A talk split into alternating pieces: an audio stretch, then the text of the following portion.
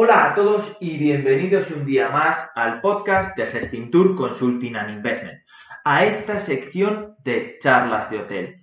En esta nueva temporada venimos cargados de novedades, pero sobre todo y la más importante es que esta temporada las conversaciones van a ser más personales. Van a ser conversaciones de profesional a profesional, en las cuales vamos a intentar dar soluciones, ideas, tendencias para la creación de nuestro nuevo sector hotelero. Esta capacidad que tenemos para reponernos a las situaciones más duras y poder seguir siendo líderes de este sector a nivel mundial. Así que no os robo más tiempo y bienvenidos a esta nueva temporada de charlas de hotel.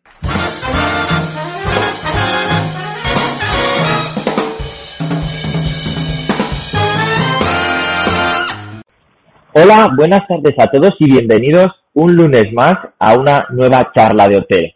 Esta vez vamos a abordar el tema del sector hotelero desde una perspectiva muy importante. En muchos podcasts hemos hablado de las personas y por eso hoy tenemos la oportunidad de hablar con Xavier Martín, CEO de Turijobs.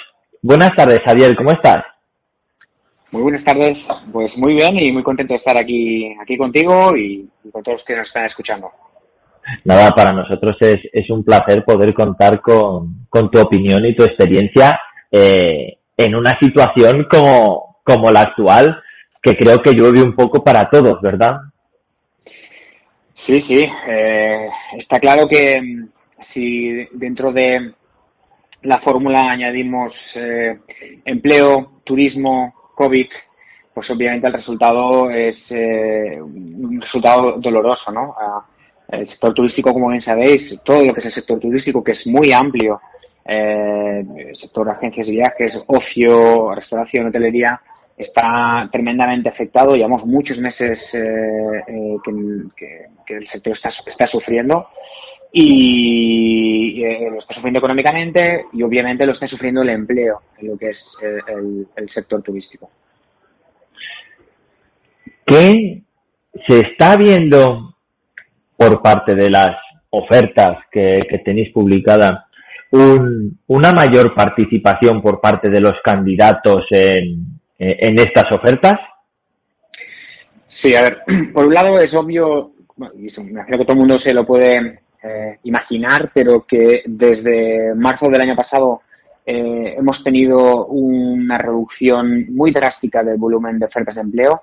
De hecho, estamos justamente trabajando ahora en un estudio que vamos a lanzar para, para, sacar un poco el, el análisis. El año, pasado fue eh, tremendamente complicado y con esta sensación de, de, montaña rusa ¿no? que todos hemos tenido en aperturas, cierres, restricciones aquí, restricciones allá, que obviamente afectaban a las planificaciones de las compañías que trabajan con nosotros y por lo tanto también eh, afectaban muy directamente a las planificaciones de contratación. Entonces realmente fue una locura para nosotros en Turijobs eh, porque de golpe y porrazo teníamos Canarias, oye, que sí, que vamos a abrir, queremos contratar gente, de golpe, pues oye, pues no, Costa Brava que sí, luego Baleares que sí, eh, luego no, entonces bueno, eh, fue un, subidas y bajadas, con lo cual tuvimos algunos eh, picos eh, de publicación de ofertas de empleo, siempre muy por debajo del volumen que tuvimos en 2019, eh, pero sí que quería hacer mención a este aspecto que realmente fue una, una sensación eso, de, de montaña rusa, de subidas y bajadas, eh, ahora mismo, ahora mismo, en este preciso momento, sí que estamos en un momento eh, bastante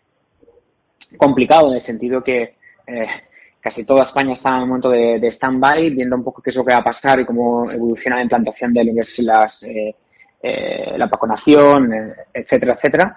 y, y, esto un poco para dar un poco de contexto a lo que es el, el, el volumen y el de publicación de ofertas de empleo. Y déjame, temen, um, Alberto, decir que el mes de enero y el mes de febrero del 2020 fueron espectaculares para nosotros, espectaculares con mayúsculas, pero diría en, todos los sentidos, en volumen de ofertas de empleo, en volumen de usuarios inscritos, en, todos los sentidos. Bien, la realidad es la que es, estamos donde estamos y esto es lo que tenemos que, afrontar. Y, y, y, sí que estamos, eh, eh, pues bueno, analizando un poco qué tipo de ofertas de empleo se están publicando, eh, qué se publicó durante el verano pasado y qué es lo que se está publicando ahora mismo, ¿no? ¿Qué se está publicando ahora? Bien, eh, dejando a un lado la obviedad, que es poco, poco volumen de ofertas, pero vamos a analizar qué es lo que se está publicando. Eh, lo, lo que tenemos es eh, diferentes mm, tipos de empresas que, que, están publicando. Por un lado, son empresas eh, hoteleras que, que sí se están avanzando, sí están planificando. Eh, la apertura, ¿no? De la... Exacto, exacto. la apertura para la temporada. Sí, sobre todo, sobre, todo hablábamos más bien de empresas, eh, eh, más bien pymes, ¿de acuerdo? Eh, ahora luego te hablaré de grupos hoteleros o grandes grupos, pero si hablamos de pymes, sí que nos encontramos con varios clientes que, que hoy están previendo posiciones que son estratégicas para ellos, pues yo que sé, un chef de cocina, por ejemplo, un director de alojamiento, etcétera, etcétera, etcétera, posiciones un poco, eh, pues te decía, estratégicas y se están avanzando para intentar encontrar, porque justamente saben que ahora es un buen, muy buen momento para poder eh, encontrar talento. Es el, momento perfecto, ¿no? Hasta cierto punto la incertidumbre hace que todos nos, nos planteemos la posición que tenemos y, y aplicar a lo mejor a ofertas que en otro momento no habrían salido, ¿no? Ah, absolutamente. De hecho, mira, déjame darte una, una anécdota aquí. Eh, y es que, em, bueno, sabemos que hay muchas personas que todavía siguen en ERTE, ¿de acuerdo? Eso es evidente, muchísimas de ellas en el sector eh, turístico español. Eh, pero ya han sido varios, eh, varios grupos eh, hoteleros que nos han mencionado que les está empezando a costar en algunas, en algún tipo de rol a mantener personas en ERTE. Ah, por, especialmente posiciones de cocina, por ejemplo, o ciertos puestos de cocina que, que, bueno, que se están buscando alternativas y están saliendo directamente de, del, ERTE o de la compañía para marcharse a, a otro lugar, ¿no?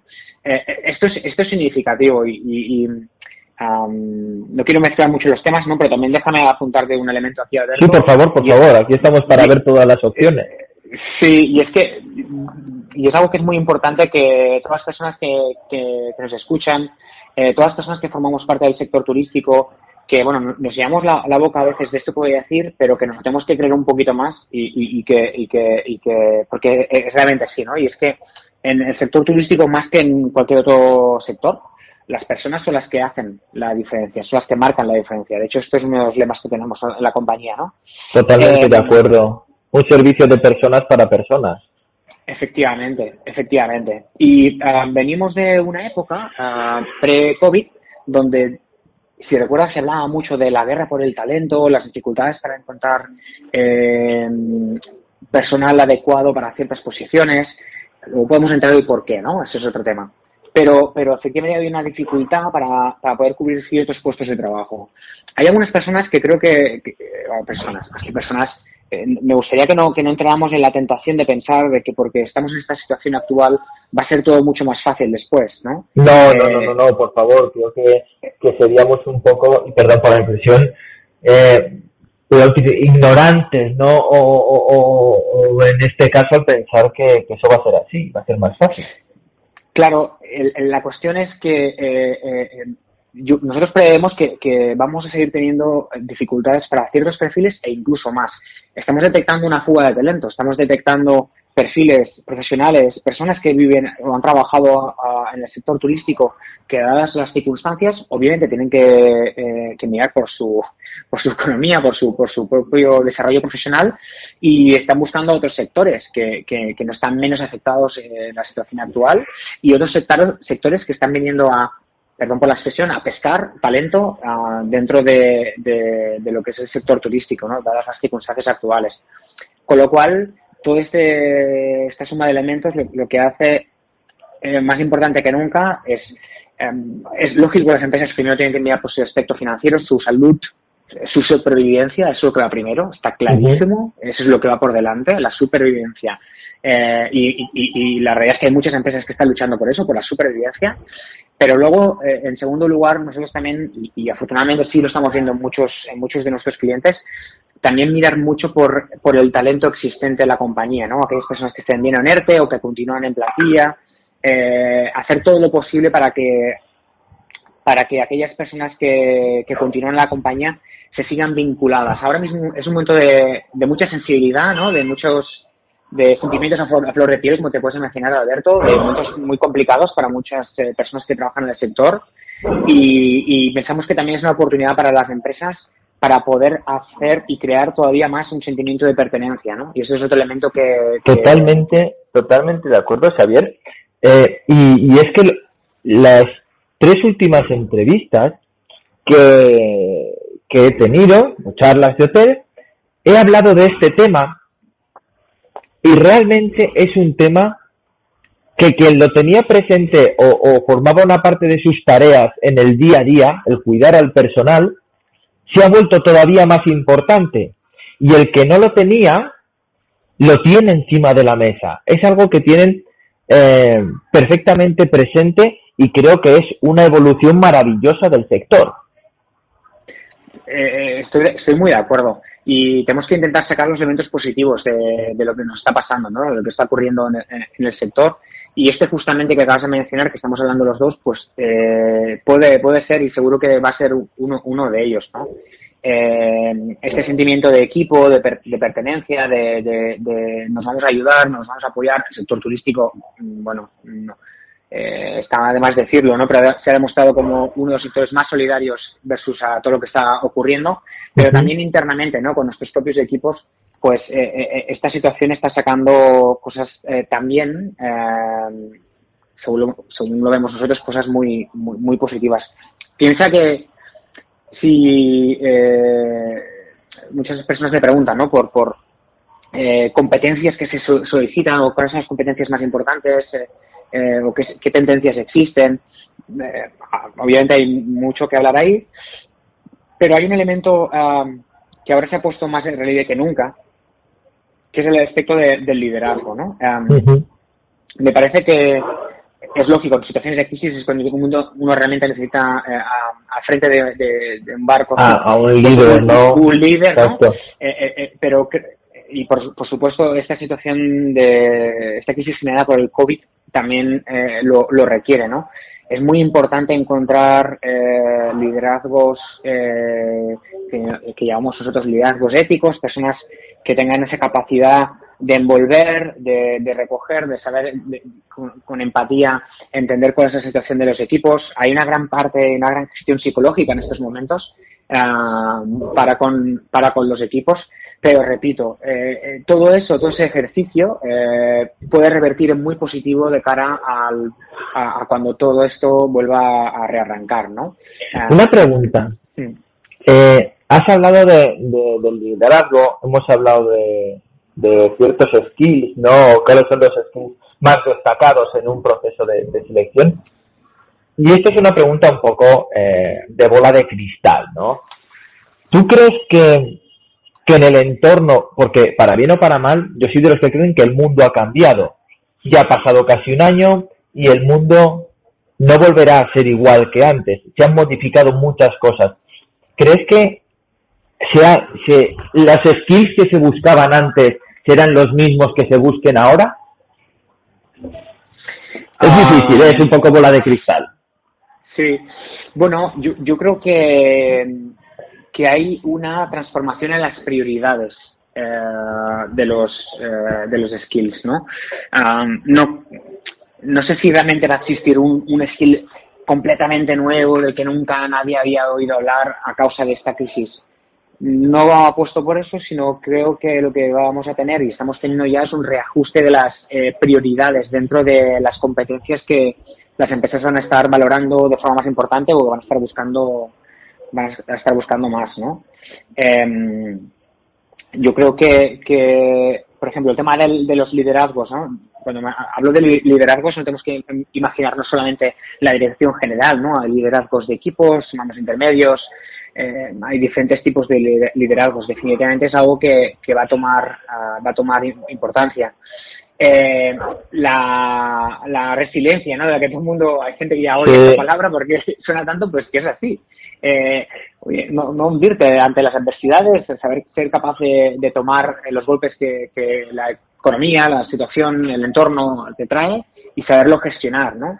Eh, otro punto súper importante y que está de más decirlo, pero que es que realmente toma mucha mucha importancia son eh, las competencias digitales, por ejemplo, ¿no? Eh, el, ese es un aspecto que sí que creo que va a tomar mucha importancia en los próximos años y vamos a ir viendo cómo va a ir subiendo posiciones eh, a, A todo tipo de nivel, ¿eh? A todo Mira, te hago, te hago un comentario que me hicieron el otro día hablando sobre la tecnología, los procesos digitales y la digitalización eh, como, como tendencia, ¿no? Me decía, me decían, Alberto, es que el problema no es llegar y implantar en un establecimiento o en un negocio una tecnología. El problema, eso es fácil, el problema es digitalizar a las personas que lo tienen que usar. Ese, ese, era, ese es el problema de la, de la, de la digitalización, ¿no? Y por el otro lado, eh, lo que has comentado de la resiliencia, ¿no? El otro día hablaba pues con, con un pequeño grupo de, de, hoteleros, bueno, de, de, empleados de hotel, pues de, subdirectores, jefes de recepción, recepcionistas, eh, eh, metres, eh, y, y me decían, están todos por, por debajo de los 30, ¿no? 31, 28, por ahí, ¿no? y hablábamos de la resiliencia y me dice, Alberto, es que ya, ya la resiliencia ya la gastamos en, en 2012, la resiliencia la hemos gastado en todo esto y ya nos vemos que, que esto más que resiliencia, pues es, eh, es, es, un, es un brindis al sol, ¿no? Es que, ¿qué más nos va a quedar aquí? A lo mejor es que debemos de, de cambiar de sector. Sí, o, aceptar que, que el único, es un poco típico esto, pero el único lo único asegurado es el, el, cambio del entorno, ¿no? Eh, lo único que tienes asegurado es que las cosas van a continuar cambiando y que tienes que saber adaptar. Y eso obviamente genera problemáticas, pero también genera oportunidades y, y, retos, ¿no? Y eh, yo creo que es un poco por eso eh, es tan importante que existan personas con, estas, con, esta competencia bien desarrollada, ¿no? El saber tomar estos, bueno, eh, escenarios que, que, se, que se van dando porque ahora es del COVID, pero más adelante va a ser otro, eh, de diferente índole, ¿no? Esperamos, obviamente, sobre todo desde el punto de vista sanitario. Eh, pero personas que, que, que, lo sepan eh, tomar, gestionar y trocear de alguna forma y convertirlo en estrategias para, para la compañía, ¿no? entonces, bueno, sí, sí, efectivamente, el sector turístico ya viene de, de varias crisis o de una crisis muy potente la financiera anterior y, ahora pues esta, esta, otra, ¿no? Bueno, entre medio hemos tenido una época muy positiva, eh, también es verdad, y, bueno, yo estoy convencidísimo que, que tenemos bueno, una industria súper potente y que obviamente tenemos que saber eh, cuidarnos, seguir cuidándonos muy bien en este momento tan complicado eh, aprovecharlo para transformar aquellas cosas que, que, a lo mejor teníamos que haber transformado y por H o por B no habíamos transformado, implantar novedades, hacer cambios. De hecho, desde el punto de vista de empleo sí que estamos viendo algunos clientes también que están aprovechando y estamos viendo algunas posiciones a nivel directivo que sí están entrando en nuestro, en nuestro portal, por ejemplo, porque justamente se están buscando eh, o se están realizando nuevas estrategias ¿no? que requieren de nuevos liderazgos, como te decía anteriormente. Eh, tenemos claro que cuando esto se reactive veremos un boom o un incremento de posiciones más operativas que ahora no vemos tanto por lo que porque la obviedad, ¿no? Porque no existe apenas operativa, ¿no? Ah, pero pero bueno, ah, em, es un momento es un momento muy muy interesante y em, y, no, digo, no digo desde la frivolidad ni mucho menos, ¿eh? eh lo digo desde, de que, desde, desde el punto en el que nosotros estamos sufriendo y que hay que gestionarlo y, y vivirlo, ¿no? Eh, en el tema de competencias y para acabar un poco eh, lo que te estaba explicando de las competencias, eh, lo que también estamos, lo que creo que todos estaremos de acuerdo es que hay un bloque de competencias que es más relacionada con conocimientos, pero que hay un bloque de conocimientos muy relacionada con los aspectos más sociales, humanos, que también toman mucha... Parte de, de, la personalidad, ¿no? De la persona. Eso es. Y, ¿Qué esta parte... sí, perdón, continúa, continúa. No, no, que digo que justamente lo que vemos, a esto se le, se, le la, la, gran Olga Milian diría que esto está muy mal dicho, eh, pero básicamente cuando hablamos de, de, hard skills y soft skills, ¿no? Pero, pero eh, a ella no le gusta que se utilice, y bueno, muchas personas, y creo que tiene mucha razón en, que no tiene que ser hard o soft, eh, son dos tipos de, competencias, pero estas competencias, repito, más sociales, más humanas, más de personalidad, más de carácter, si tú quieres, son las que son unas que, están subiendo posiciones ¿no? en el ranking y que, que toman mucha importancia hoy en día. Me parece, me parece genial porque esas soft skills eh, deben ser eh, la parte hard de, de las empresas. creo creo que debe, que creo que debe ser creo que debe ser así. Hay algo muy importante que me, que me gustaría comentar contigo, ¿no? Y es, el otro día estaba hablando con, con varias personas sobre el problema del modelo educativo, la educación, qué valor tiene realmente en un sector turístico el, la formación. Eh, se tiene más eh, tiene más peso en posiciones de, directivos más altos o, en posiciones más base intermedias. O, por o, o, como hemos visto en algunos casos, eh, empresas como Microsoft, Tesla, directamente les da igual casi lo que hayas estudiado, sino el desempeño que puedas tener de tarea. Qué, gran pregunta, Alberto, porque creo que este es uno de los temas eh, que sigue siendo, ya mucho tiempo siendo un tema muy candente ¿no? en el sector eh, y realmente se me hace un poco difícil uh, decirte si es una cosa o, la otra. A ver, yo, yo creo que, y esto empalma mucho con lo que estamos hablando antes, ¿no?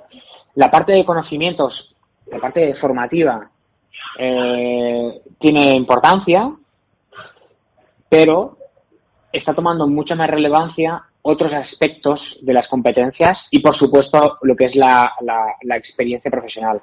Eh, conozco varios directores de recursos humanos que, que, nos dicen, oye, cuando miro un currículum de alguien en vuestra plataforma, me voy directamente a la experiencia. No paso por la formación, no paso por otros aspectos.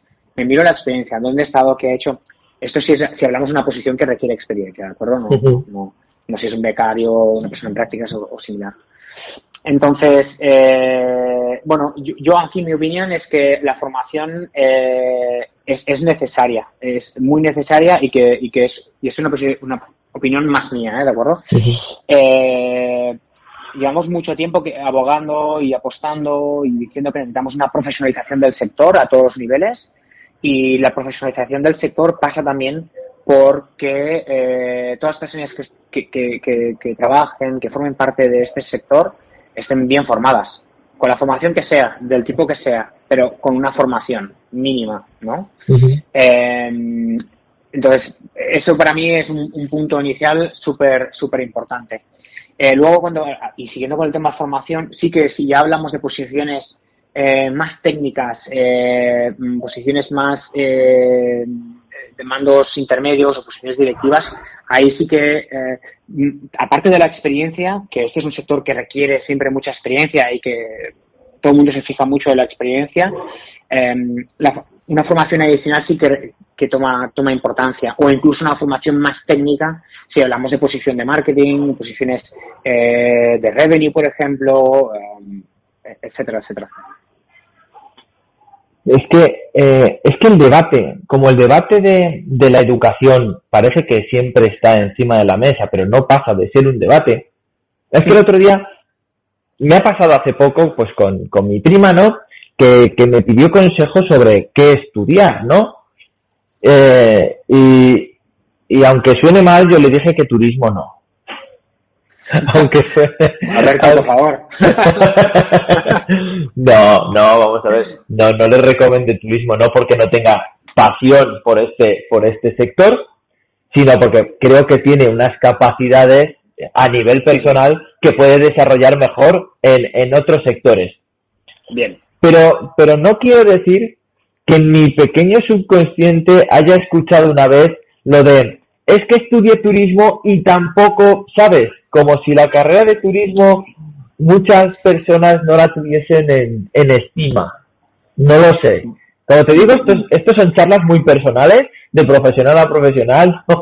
No, quiero que tampoco que, se nos eche por encima.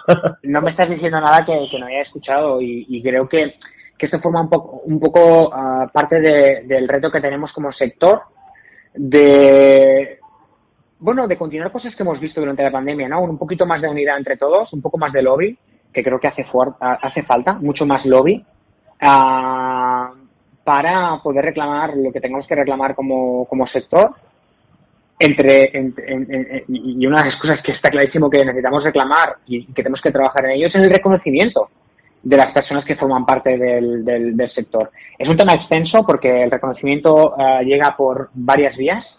Eh, llega mm, el social, pero también el económico, ¿cierto? Eh, ese es otro, debate, Alberto, ah, que también es importante eh, bueno, decir que existe, ¿no? La parte del reconocimiento económico para con las personas que forman parte del, del sector. Pero definitivamente, si de algo nosotros, desde el inicio eh, de, los tiempos de, de Turijobs, eh, cuando lo fundé, uno de los puntos eh, importantes que, que, poníamos encima de la mesa era la existencia de un portal que ayudara a, la visibilidad de las ofertas de empleo y que esa visibilidad y esa transparencia en cuanto al mercado laboral pudiera ayudar también a la profesionalización y, al reconocimiento de los profesionales del sector que, que, es que ellos, repito, ellos son la clave.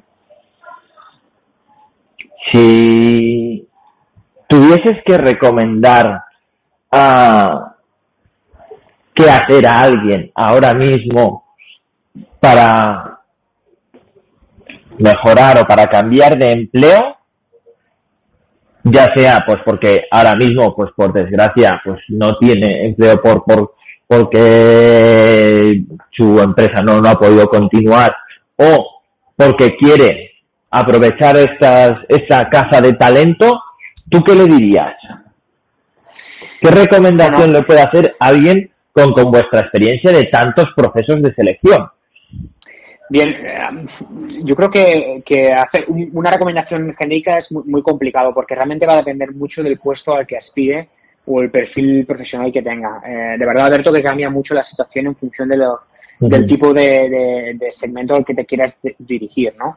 Pero bueno, para intentar aportar una, alguna respuesta a lo que estás preguntando, eh, definitivamente es el momento para también aprovecharlo para formarse. Eh, para buscar especializaciones o cursos o, participar de debates, de ponencias. Ahora mismo es un momento súper rico en cuanto a compartición de contenido.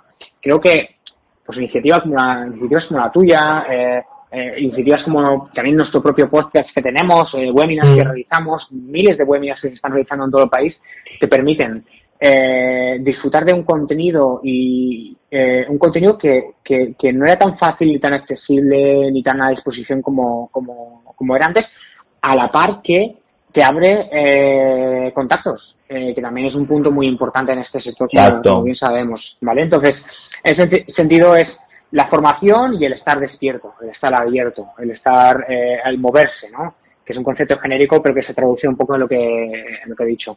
Oye, pues un webinar, pues un podcast, pues qué, qué se está diciendo, consultar los medios eh, sectoriales, por ejemplo, eh, estar un poco un poco um, al día y, ir trabajando esa red de contactos que todos debemos, debemos forjar ¿no? y, tejer.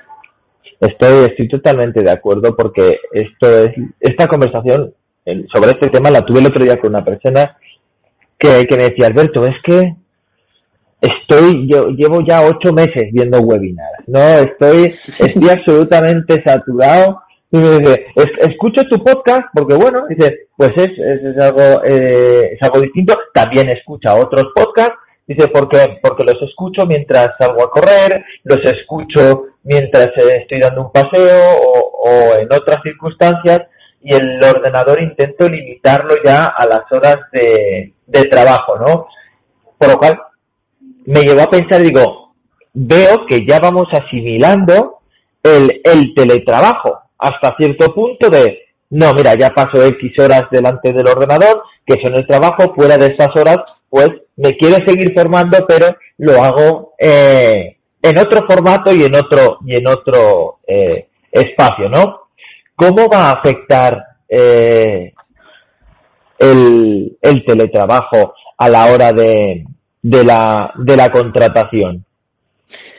Bueno, qué tema. Eh, es un tema súper súper apasionante, Alberto, este, porque primero de todo creo que tenemos que convenir eh, y vamos a estar todos de acuerdo en decir que lo que estamos haciendo ahora, teletrabajo, teletrabajo, no sé si es exactamente, ¿vale? Porque eh, especialmente los que, tenemos niños los que tenemos niños pequeños y, o sea, los que hemos tenido el confinamiento, o sea, eh, son circunstancias muy excepcionales las que estamos viviendo ahora y, y, bueno, creo que, que hay que em, entender y poner esos condicionantes y estas excepcionalidades que hemos tenido para, para entender qué tipo de teletrabajo hemos tenido hasta el momento.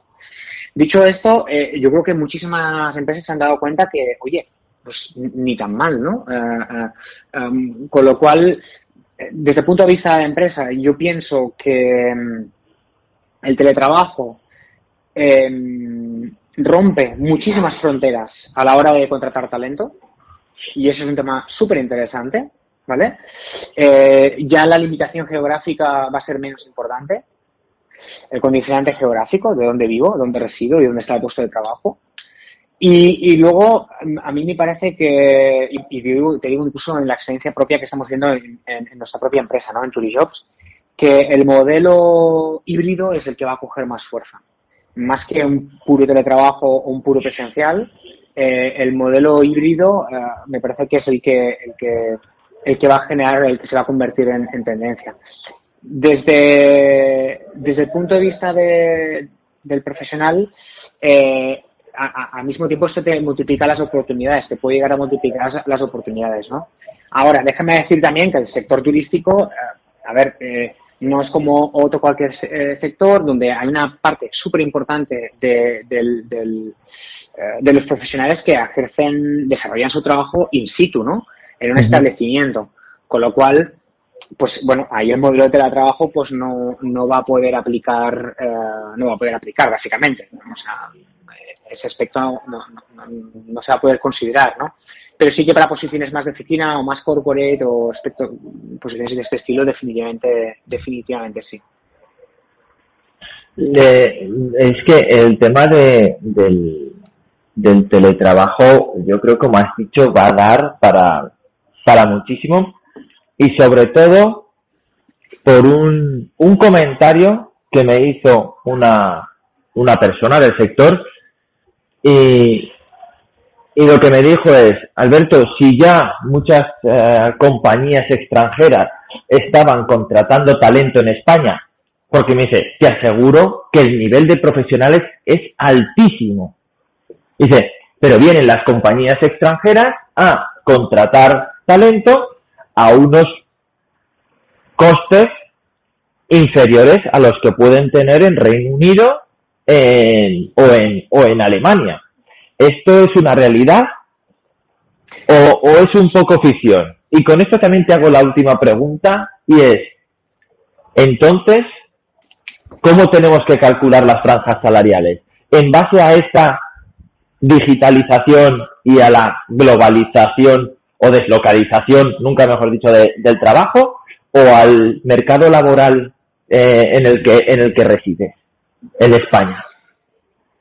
Bien, de nuevo, creo que tenemos que entender que, hay un bloque muy importante de profesionales del sector que, que con el teletrabajo no, les va a poder aplicar, pero ah, tomando la primera pregunta, igualmente sí que tenemos empresas eh, eh, extranjeras que están viniendo a captar talento aquí. De hecho, los profesionales desde el F&B a la cocina, eh, recepción o de otra índole, profesionales españoles, son muy buen están muy bien reconocidos.